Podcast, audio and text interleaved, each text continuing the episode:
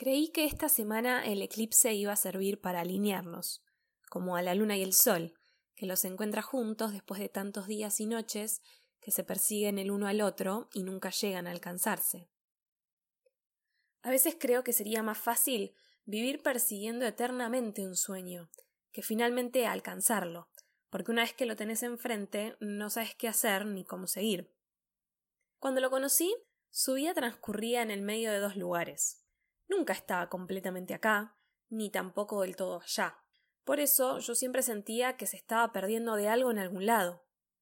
Pasaron los años, pasaron las casas, pasaron algunos eclipses, pero aún al día de hoy no logramos dejar de perdernos cosas. Vivimos un rato acá, un rato allá, y un rato siempre arriba de la ruta. Un poco hijos de nuestro horario de oficina, un poco padres de nuestro perro que siempre queda en casa de alguien, un poco nunca entendiendo de dónde somos ni a dónde queremos estar. Hace algunos meses tuvimos la oportunidad de tener nuestra casa. Y no digo tener en el sentido de comprar, sino en el sentido de hacer propio un lugar y sentirlo tuyo. Pintamos paredes, lustramos pisos, hicimos muebles.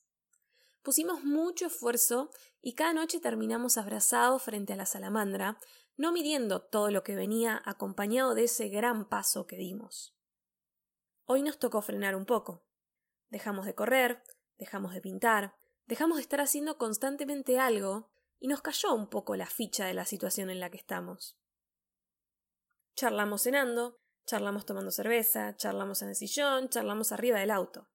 Y a veces hasta dejamos de charlar y nos tomamos los tiempos en silencio, pensando, considerando, entendiendo. Pero aún así, hoy no hay eclipse. La luna está de un lado y el sol está del otro.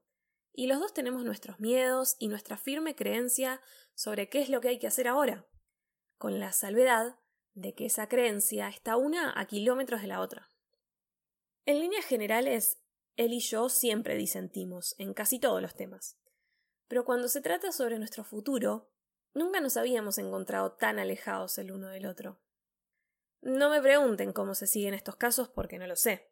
No sé cómo vamos a ponernos de acuerdo para tomar una decisión, no sé cómo uno de los dos va a poder contentarse con no tener lo que realmente cree que necesita. No sé si realmente vamos a poder definir algo para la fecha límite que nos imponen. Lo único que sé es que siempre me dijeron que los eclipses suceden una vez cada 200 años, pero en la corta vida que llevo ya vi pasar unos cuantos. Nunca pierdo la esperanza de que cuando menos me lo espere, el sol y la luna puedan encontrarse otra vez.